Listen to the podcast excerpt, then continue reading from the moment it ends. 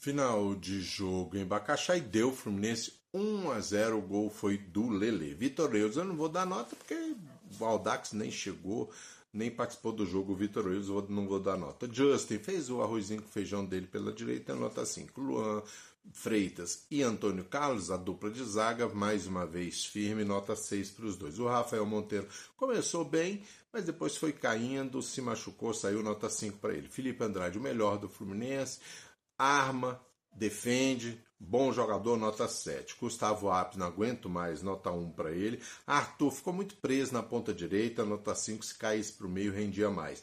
João Neto, eu não vou dar nota porque fica jogando de assessor de lateral, Marcão.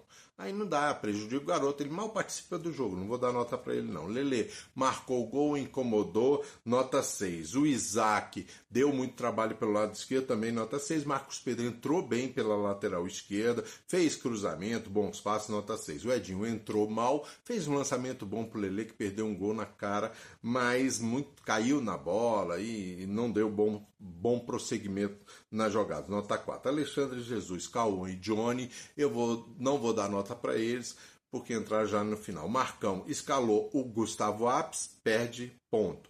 E também botou o Alexandre Jesus no jogo. Não dá, né, Marcão? Alexandre Jesus e Gustavo Apes já, de, já deram, né, cara? Esquece esses dois, aproveita mais quem tá aí pedindo passagem.